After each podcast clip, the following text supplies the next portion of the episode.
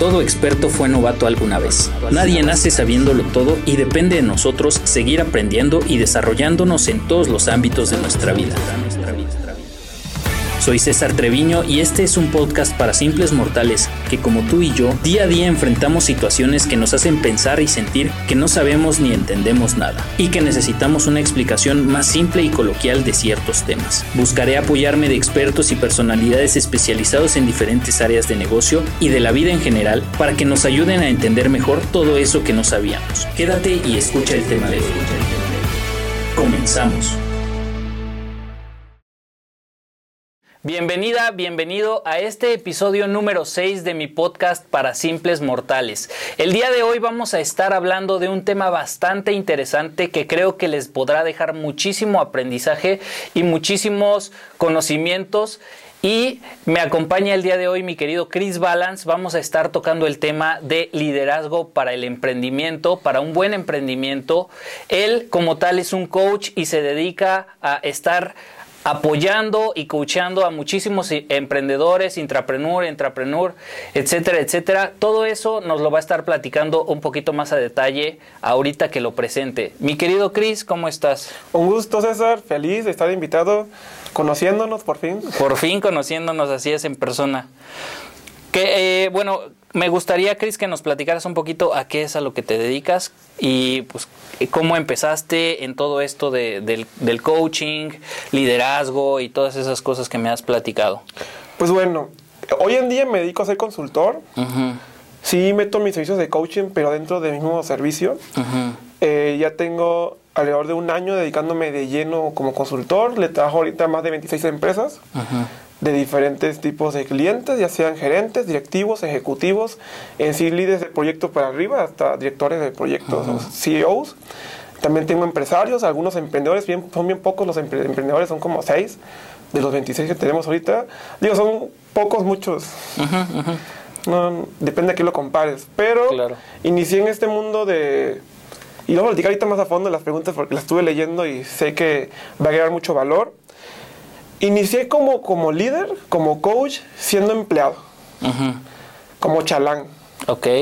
Y escalando en, una empresa llegué hasta gerencia, gerencia de gente de producción, en cuestión de para, para, la que la, la industria industrial, para la, el sector industrial, trabajando para Pemex como contratista y crecí bastante, me separé del mundo de, del, del, empleo hace muchos años, que decidí emprender la verdad hubiera escogido otro camino más fácil, pero me tocó el camino difícil, en el que pasas hambre, en el que no tienes nada, en el que tú te tienes que pagar tu quincena, tus cosas, la, todo, tu renta, tu comida. Pero bueno, me llevó a esto más que todo el amor a la gente, el amor porque las personas puedan crecer y que podía crear un impacto más grande trabajando con altos directivos, con gerentes, a trabajar con, la, con los simples montales, como dices tú. Porque hoy en día la, se puede aportar mucho y por eso me gusta la invitación para aportar a, cualquier tipo de persona, pero mis servicios yo los dejé de, de trabajar al, al, mercado abierto hace un año, justamente con la pandemia. Dirías, Chris, ¿cómo? Ajá. Con la pandemia uno Debería, al contrario, debería de abrirse más, ¿no? Buscar. No, yo me cerré más y crecí, me di cuenta que mi sector no se afectó por, ese sector que estoy ahorita no se afectó por la, por la pandemia. Por la pandemia, claro. O sea, sí se afectó, pero operativamente no. Entonces hoy estoy muy enfocado a crear modelos operativos para empresas, sistemas de liderazgo, cultura y más que todo que puedan tener un, un buen crecimiento como empresa, porque hoy en día no todo es modelo de negocio. Y eso está muy de moda, pero hoy en día si quieres tener una gran empresa, necesitas tener un buen modelo operativo para que ésta crezca y sea independiente, sea un corporativo solo, no esté dependiendo de pues del autoempleado que lleva la empresa, pero se equivoca más. Oye, Cris, y ya me platicaste ahorita que tú empezaste como un empleado como tal, ¿no? ¿Cómo fue que tú decidiste cambiar de rumbo completamente? ¿Qué fue lo que te llevó a ese cambio? Pues a mí lo que me abrió los ojos fue tener un mentor, que es algo muy básico que te dicen, pero yo me lo tomé muy en serio. Yo soy la tercera generación de gerentes de mi familia. Mi abuelo fue director de una planta en Venezuela. Mi papá hoy en día es director de operaciones de una empresa grande que es un grupo que es para el sector automotriz. Y yo a los 20, 21 ya era gerente. Pero a mí lo que me llevó fue que a los 17 años, trabajando en un taller industrial, cargando piezas y puliéndolas con tu equipo, con tu overall, con tu casco y tus botas. Aquí justamente en Pedro Escobedo. Eh, trabajando, me di cuenta de que, eh, número uno, si yo no hacía algo, me iba a quedar ahí 20 años. Y que tenía compañeros que ganaban lo mismo que yo y que tenían, o sea, 40 años. Yo tenía 17 y había gente de 40 ganando lo mismo que yo. Eso me impresionó. Y honestamente dije, yo no quiero estar aquí. Y si algo nos define a nosotros en mi familia es la disciplina. Somos personas muy disciplinadas. Yo soy el primero de todas las generaciones que es más balanceado. Por eso mi nombre es Chris, Chris Balance. Porque mi papá y mi abuelo sí eran personas muy balanceadas en la cuestión profesional. Yo sí decidí hacerlo en toda la parte personal, profesional y ahora en mi liderazgo. Entonces eso hizo un diferenciador, pero lo que, me, lo que a mí me hizo que despertara fue que un día yo estaba sin hacer nada en el taller. Había acabado toda mi chamba del día a la una y cuando la acabas hasta las 6 de la tarde, porque entramos de 7 a 6. Y llegó el, de, el, director de operaciones, fue a una vuelta por la planta. Y me, me vio tirado, así tirado sobre unas piezas recargado, durmiendo, echándola. echando la hueva. Echando la hueva, exactamente. Y me dice, oye, Chris, porque me lo conocí porque yo eh, soy, el hijo de, soy el hijo de gerente de calidad de esa empresa en ese tiempo. Mi papá era gerente de calidad en ese, en ese momento. Pero yo no estaba con mi papá, yo decidí abrirme y estar en producción. Estaba en la talacha. A mí no me dijeron, ok, vente conmigo, tú vas No, yo me separé. Y en ese momento me regañan.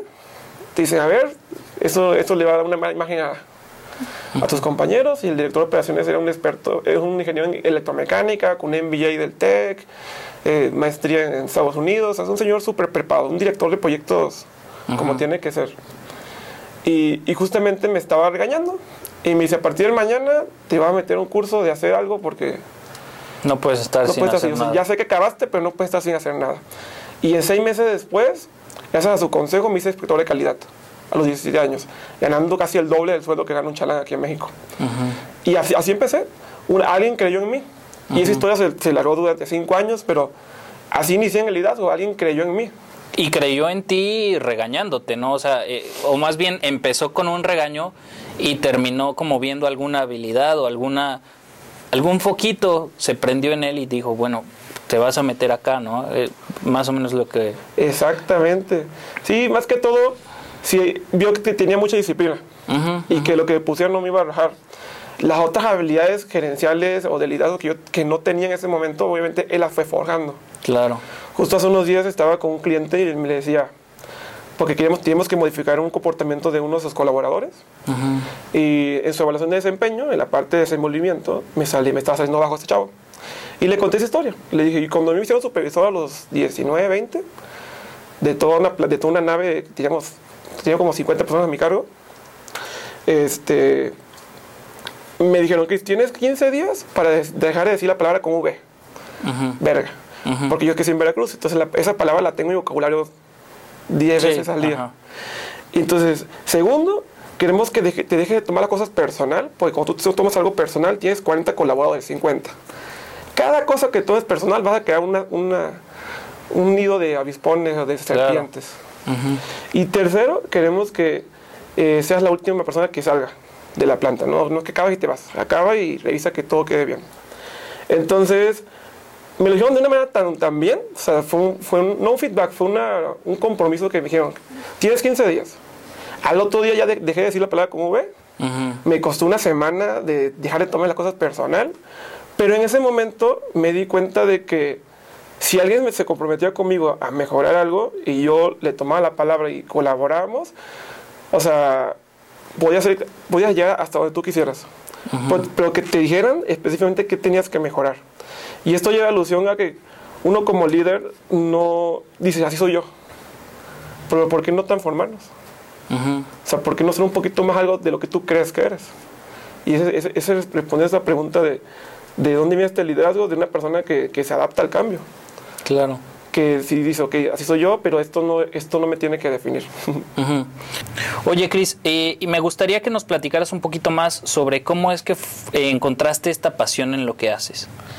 Pues número uno, eh, cuando yo veo a mi papá y a mi abuelo que no tienen una vida muy balanceada y que tenían empleos y muy pues tóxicos, como se diga, como vemos estas generaciones de directores y de gerentes, dije yo, ¿cómo yo puedo ser mejor que ellos? Y no por compararme, sino porque eh, yo, estaba, yo no vi mucho tiempo mi papá. Mi papá estaba viajando de una, de una refinería a otra, mi abuelo, este, como era director de una refinería, también estaba viajando mucho porque era parte de aduanas.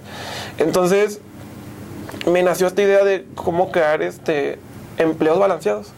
Entonces, yo dije, ¿cómo lo puedo hacer en los demás si no lo, empiezo, no lo, no lo hago conmigo? Entonces, empecé conmigo, me apasionó tanto, me gustó tanto y vi resultados en las personas que dije, mira, eso sí era una parte de mi pasado, con lo que soy el día de hoy y con lo que estoy buscando en el futuro.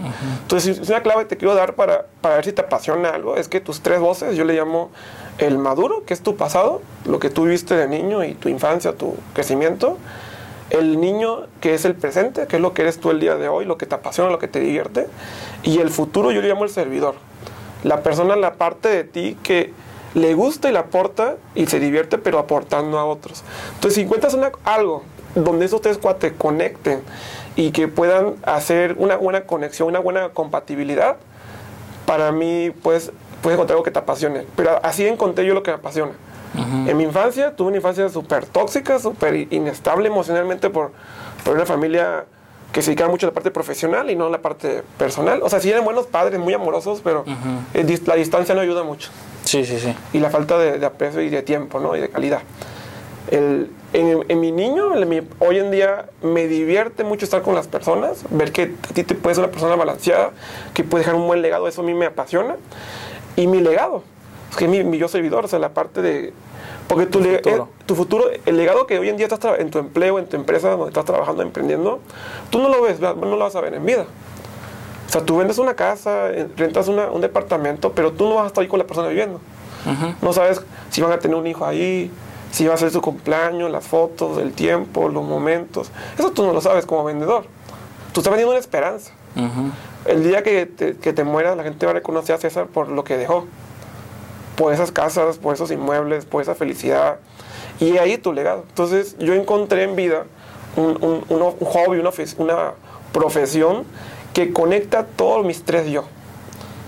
Y a mí me encanta y me apasiona y por eso tengo una energía de estar en uh, siete sesiones, reuniones al día, mentoreos, viajes todos los días sin uh -huh. ninguna bronca. Se puedo leer 100 libros al año con toda la pasión del mundo porque sé que conecta todo, mis, todo lo que yo soy. Claro.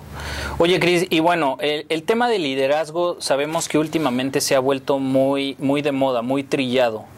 ¿Por qué hablar de este tema y sobre todo cómo permearlo y, y pues pasárselo a toda la gente a través de redes sociales? Eh, voy a hacer un mensaje muy, muy duro.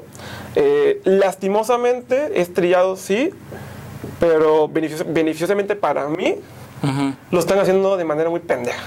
Uh -huh. Y aquí sí, no soy mucho de groserías, pero en este tema estoy muy enojado. Porque hoy en día eh, hablan del liderazgo como si fuera algo para motivar, uh -huh. como, un, como una en la parte de superación personal. La verdad es que no. La gente que me conoce y que trabaja conmigo, mis clientes y colaboradores, saben que esto tiene que tener herramientas, métodos, este, gráficas. O sea, no es un jueguito de ya. Y estoy enojado mucho con RH. Uh -huh. Y las empresas que tienen hoy en día una cultura laboral pésima y un clima laboral eh, mediocre. ¿Por qué? Están evaluando a las personas hasta que salen mal. Uh -huh. ¿O no te ha pasado? Sí, claro. Que uh -huh. te equivocas en tu empleo y ahí es donde te evalúan. Ahí sí. Uh Pero ¿por qué no hay una evaluación constante? ¿Por qué te tienen que estar culpando y lastimando cada vez que te equivoques? ¿Por qué no pones un sistema de compromiso, un buen accountability?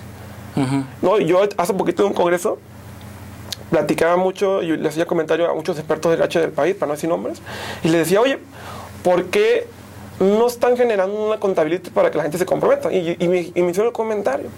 ¿Qué dices que el, la contabilidad es una genera mucha culpa? Y yo creé la de la manera que yo le enseño, para quitar esa culpa. Y tengo años quitándolo con, con, las empresas que trabajo. Hoy en día con mis clientes que manejan miles de empleados también. O sea, un buena contabilidad bien balanceado no está peleado la parte de ser rudo con la parte de ser suave. ¿Por qué no las dos? O sea, porque esta parte de... Y te, te das cuenta, te hablo de un liderazgo no, no de motivación, no de superación, te hablo de un, de un, de un liderazgo ya este, metódico.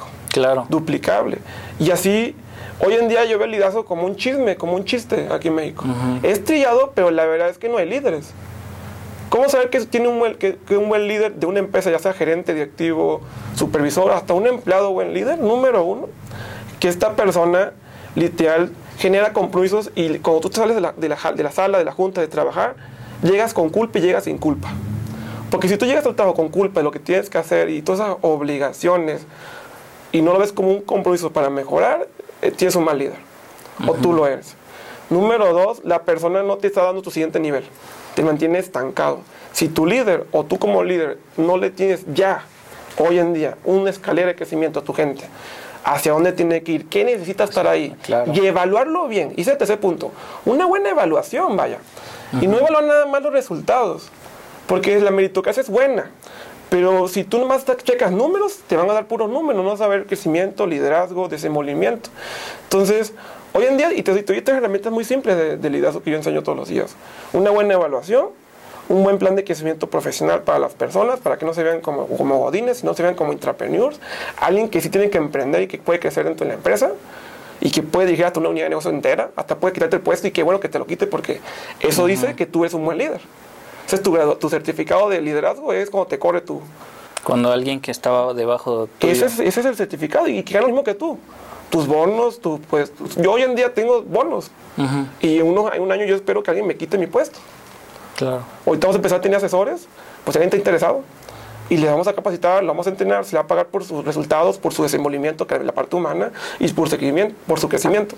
No nada más, ah, me vendiste tantas cosas o hiciste tantos números, te pago. No, ese, ese bono es, es, es premiar la mediocridad, yo le llamaría. Si a alguien le pagas por un bono nada más económico o de resultados, es premiar la mediocridad.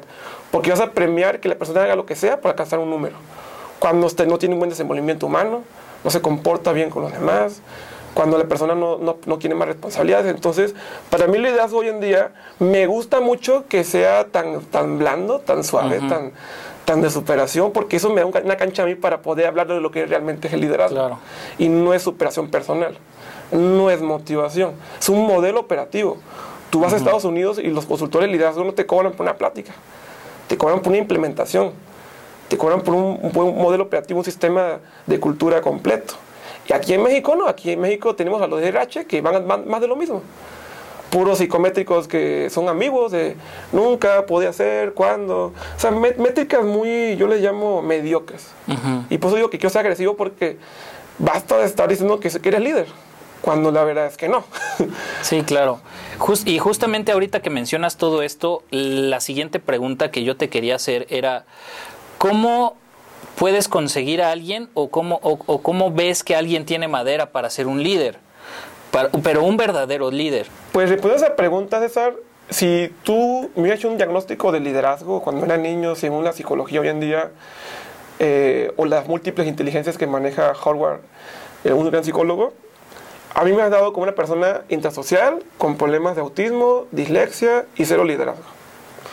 Entonces, hoy en día, como he manejado a cientos de personas y ahorita miles con mis clientes, pues con un sistema que sea duplicable. O sea, porque si hacemos el liderazgo algo me- meritocrático de escalones, de el que brilla más, el que tiene más hambre o el que vende más o el que alcanza más, pues vas a tener una, una comunidad competitiva y nada colaborativa. Vas a crear cero colaboración y mucha envidia. Entonces, para, todos tenemos maderas de líder. Es como si llegas a un bosque y no dices, oye, ese árbol está más chiquito que ese que está grueso. Entonces, haciendo analogía con la primera, palabra, la, la primera pregunta que dice madera, pues todo es madera en el bosque. Ujú, ujú. Todo te va a servir para, para una casa. Claro. Obviamente hay troncos más grandes, pues sí, pero no mm, igual es madera que el tronco que está mediano. Entonces, después de esa pregunta, yo no era un buen líder. A mí me formaron. Hubo un, un sistema de liderazgo, un modelo operativo que mi gerente, mi primer mentor, el ingeniero David García, por si esto, él me formó a mí. Y así como me formó a mí, formó a muchos. Y el Señor todavía sigue formando líderes. La cosa es que tenemos, como decía en la pregunta pasada, esta, esta utopía de liderazgo motivacional que, que es de chocolate, que tiene que la persona brillar y ser linda y, y hablar bonito. Yo tengo dislexia, tengo sinusitis, hablo, hablo y respiro por la boca. A mí me dijeron, Chris, tú nunca vas a hablar bonito. Y, no- y- y dije, gracias por decírmelo, porque así me- hace que mi falta de talento la compensen con disciplina y, habilidades que, que no son normales que son, bueno, que son muy normales, pero que la desarrollan de manera muy anormal, como el liderazgo. Entonces, todos, somos, todos tenemos madera, nada más ocupamos un mentor, un sistema que haga que te forjes como líder. Ok. Ahorita ya mencionabas que para ti eh, ahorita está muy, muy mal manejado el, el, tema del liderazgo, ¿no? Que ahorita se maneja mucho con cuestiones de motivación y todo ese tipo de cosas, ¿no? Si yo me considero un mal líder o no me considero en este momento un líder porque pues precisamente lo que hago es dedicarme más que nada motivar a la gente en lugar de buscar eh, el crecimiento colectivo de todos y todo esto que mencionabas, ¿cómo me puedo convertir en un buen líder? Número uno, tener una buena cultura contigo mismo, una cultura de crecimiento, una cultura de evaluación sin tanta culpa y berrinche y juicio, sino simplemente hablando este, tus compromisos contigo mismo. Y si lo hacemos en una parte, siempre el liderazgo vaya a la parte profesional. Y la parte profesional va a tener una parte personal a un lado. Es una, es una moneda de dos caras. Entonces, eh, primero, yo lo que en los primeros tres niveles que yo defino de liderazgo es mucho autoliderazgo. Primero, tú como líder tienes que hacerte una persona que cumple con sus actividades, personales y profesionales. Nivel 2, hazte independiente, que no dependas de alguien más para hacer las cosas. Eh, el gimnasio, tu trabajo, tu meditación, lo que hagas en tu vida, sé independiente. Número tres, optimiza, amplifica tus oportunidades y reduce tus fallas para que seas un líder de resultados. Una persona que va por todo, que alcanza grandes resultados. Y ahí, hasta los primeros tres niveles no tienes gente a tu cargo. A lo mucho un auxiliar, un ayudante, un nivel 1 o un nivel 0. Entonces, el nivel 4 ya es el líder de proyecto, supervisor, gerente. Ya es que hagas que la gente que te rodea suba de nivel y sea mejor que tú. ¿Cómo que sí? Tienes que hacer que tu gente sea mejor que tú. ¿Por qué? Porque esta gente es tu parte operativa. Tú ya no eres operativo, ya tú eres directivo. Los primeros tres niveles son operativos, del 3 para arriba ya eres directivo. Entonces, constantemente tienes que estar buscando tu siguiente nivel para ti y luego para los demás y estirarlos y comprometerlos, evaluarlos bien para que crezcan y no por meritocracia de números. Y luego llegas a un nivel 5, donde ya eres un misionario, donde ahí sí tienes que motivar. Pero ya no por motivación vacía de chocolate, sino por, una cultura, una visión, por hacia dónde vamos, ya con un sentido profundo que la gente se case con ese, con sentido. Ahorita acá, este, se acaba de lanzar hace unos días un cohete al espacio con este señor de Richard Branson. Sí, el de Virgin, ¿no? ¿Y qué hacía en la foto Elon Musk con él? Vendiendo una visión, porque él quiere llevar, él no quiere hacer este, la parte turística espacial, él quiere hacer comercio y, internet espacial. Pero Elon Musk es una persona que tiene un pésimo liderazgo, pero la gente lo sigue. ¿Por qué? Porque tiene una buena visión.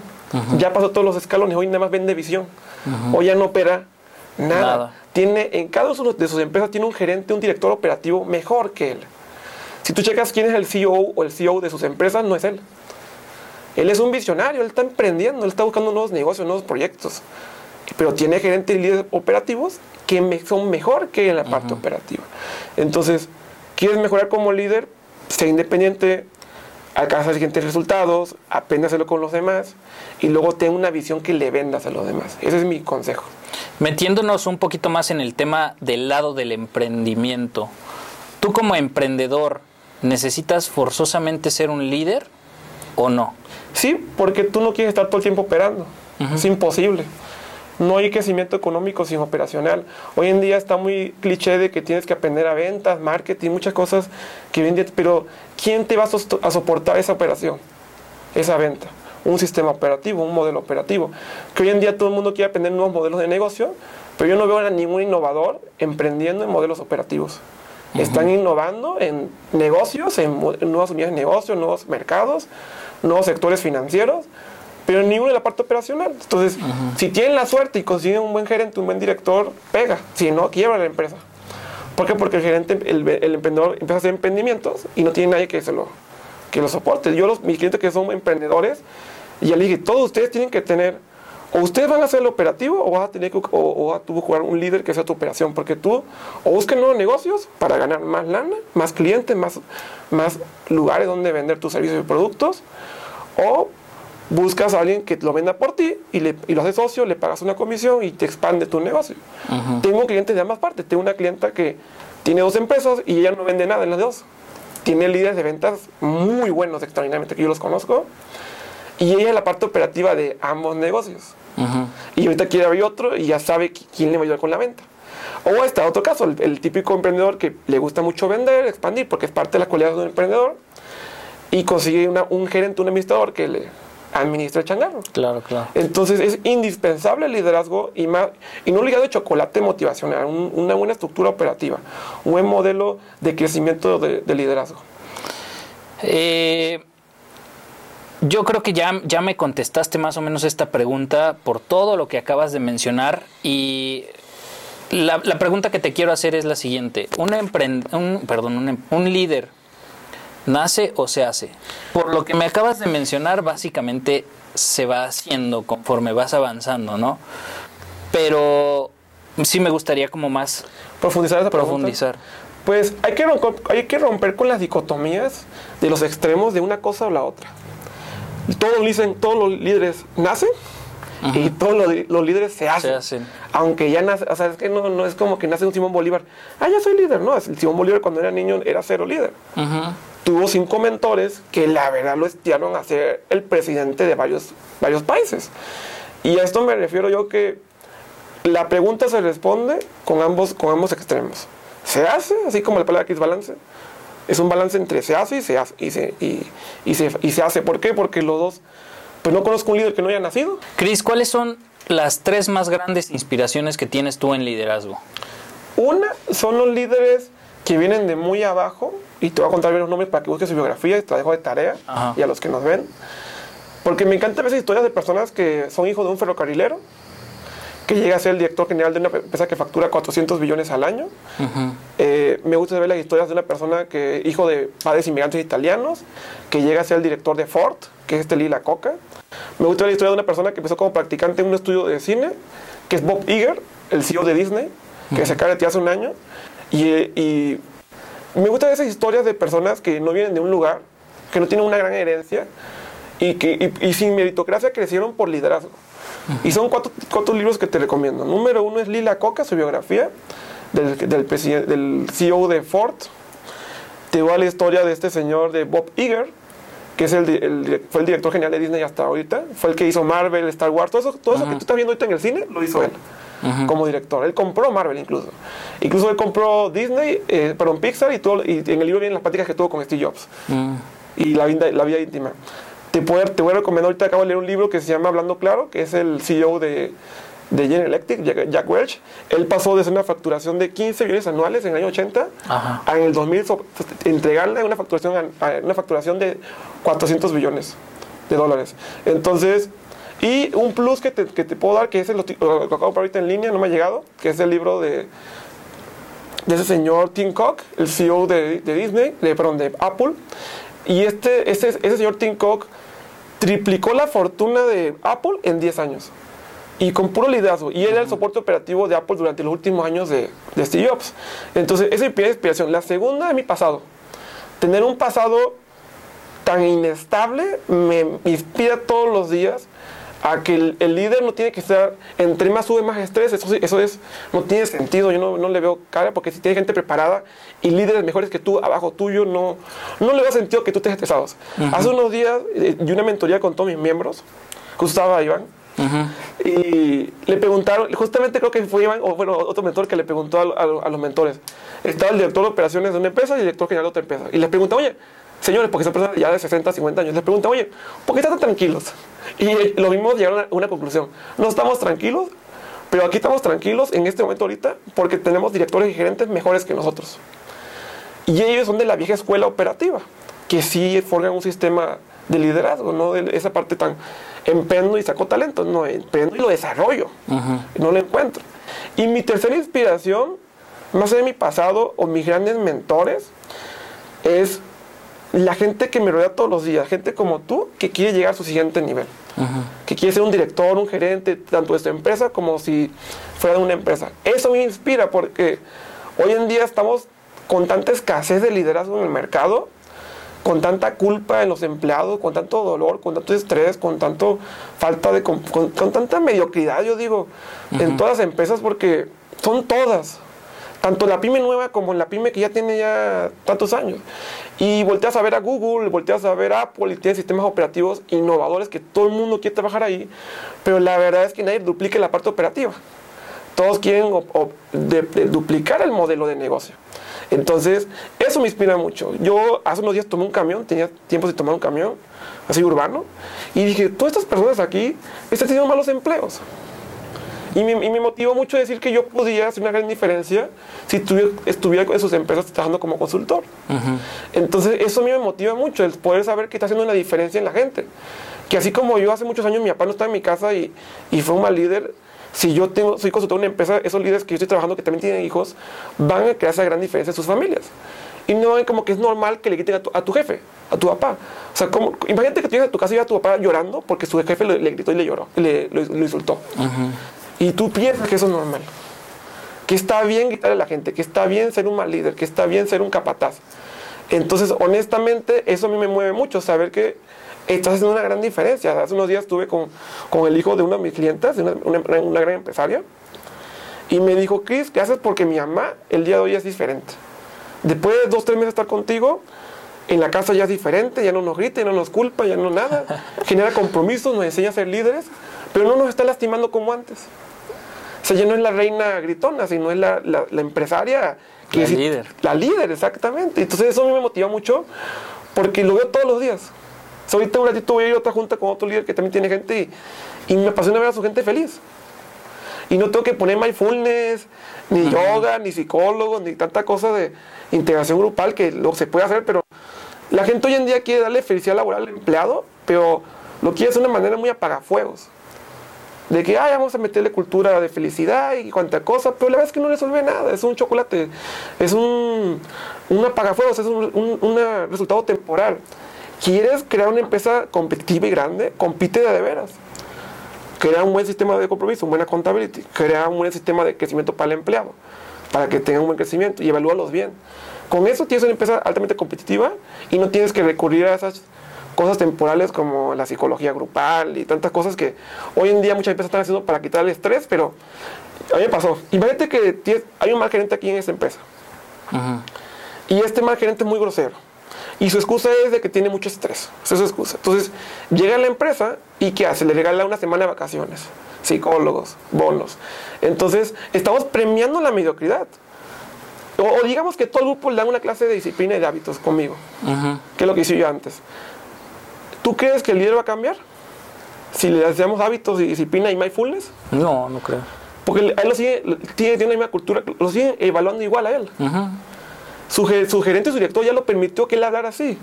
La junta de consejo ya, ya permite la mediocridad.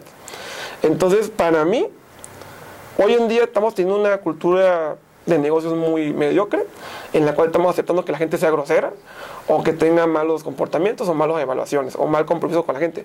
O nadie sabe, me acuerdo, yo le, decía, y esta es una de, las preguntas que yo siempre le digo a la gente, eh, cuando llega un, practicante, un nivel 1, una persona operativa, oye, ¿tú te ves como gerente? Y la verdad es que nadie se ve como gerente. ¿Por qué, ¿por qué no? Yo la verdad no tenía nada cuando empecé como, como practicante, como chalanco. Y llegué a ser gerente. ¿Qué me diferencia un gerente? ¿Que sonríe mejor? No, pues, la verdad es que tengo dientes chuecos. ¿Que hablo bonito? Pues hablo y respiro por la boca, soy gangoso. ¿Qué me define? Que soy inteligente, ni siquiera acabé la, la uni, o sea, sí la acabé después, pero no tenía ni la uni ni la, ni la prepa terminada cuando estuve trabajando. No era la persona más inteligente del salón, pero sí la que sí creía en la gente y la que sí comprometía y la que nunca culpaba y la que generaba compromisos y la que le llegaba a la gente y la que pagaba bonos cuando la gente subía de nivel. Ese era yo. O sea, no soy una persona tan diferente de los demás, porque ni siquiera soy muy emocional, soy muy técnico, si te das cuenta de mi forma de hablar. Soy muy operativo.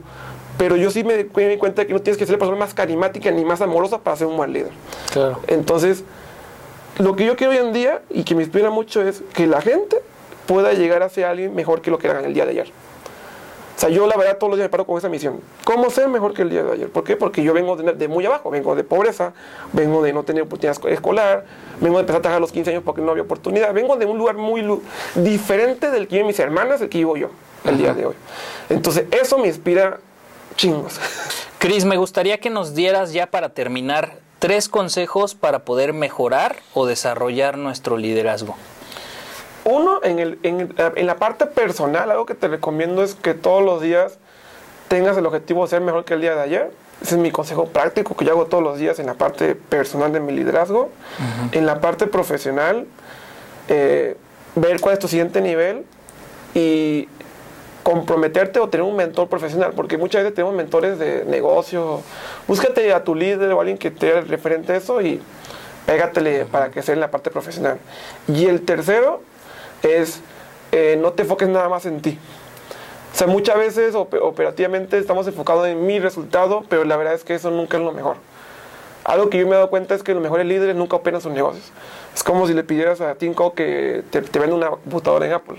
Jamás lo va a hacer, creo que. Y lo ha hecho cuando llegó a hacerlo, pero hoy en día no te vende una compu. Pero tiene gente mejor preparada que él para diseñar, para crear, para hacer el software, para todo y vendértelo. Entonces, esos serían mis tres consejos. Perfecto, Cris. Pues muchísimas gracias por haber aceptado la invitación. Ya para concluir, me gustaría que nos platicaras un poquito eh, de cuáles son tus proyectos futuros, en dónde te podemos encontrar, qué sigue para, para Cris Balance. Pues hoy, actualmente, me trabajamos con 26 clientes actuales, diferentes empresas. El objetivo es llegar a, a 100 miembros de esta, esta membresía de líderes que han un legado. No son personas que están impactando la vida de miles de personas por sus clientes y, su parte operativa, cientos de empleados. Entonces queremos desarrollar cientos de líderes niveles 4 y 5. Después de eso, la verdad, te puedo contar muchas historias y muchos sueños que tengo, pero operativamente y en cuestión de misión de vida, porque yo enfoco todo mi ser en una sola meta y lo demás es como extra. Este, trabajar para empresas. Ahorita tenemos ahorita tres clientes grandes de empresas. Queremos llegar a lo mucho 30, 50. Tener un equipo operativo de asesores y consultores internos que hemos desarrollado nosotros para que apliquen a estas empresas. Y ya, el objetivo, y me preguntaba hace unos días un, empresario que, que, para contratarme hicimos una travesía muy padre, muy bonita. Eh, o sea, de que ah, quiero confiar en ti, te voy a llevar a mi lugar favorito. Una cosa así. Y fue una aventura bien padre. Y me preguntaba, ¿qué es? ¿Qué, ¿cuál es tu mayor sueño? Y le dije, pues impactar la vida de 7 billones de personas. me dice, ¿billones con B? Sí, billones con B. Y, me estoy quedando corto porque ya sé que somos más. Pero el objetivo es que quiero que todo el mundo sea feliz. O sea, sea balanceada, tenga un buen trabajo, que se sienta valiosa su chamba, que se sienta feliz por que esté dando un buen legado. Yo sé que es algo utópico, pero es que si le tiras algo pequeño, la verdad es que no, no vas a alcanzar mucho.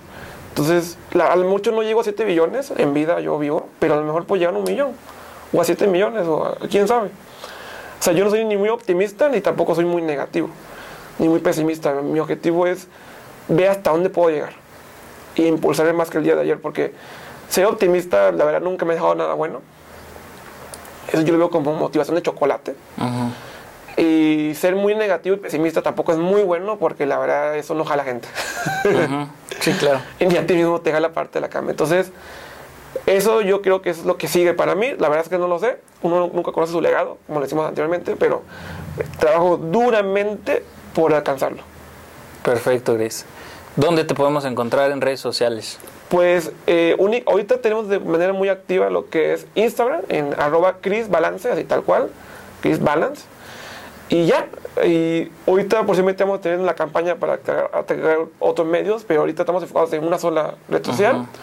Y ahí pueden pedir información y también adquirir conocimiento de liderazgo. Pues muchísimas gracias, Cris. De verdad fue todo un gusto para mí poder haber platicado contigo, conocerte en persona. No habíamos tenido el placer. y la verdad es que nos dejaste bastante, bastante conocimiento.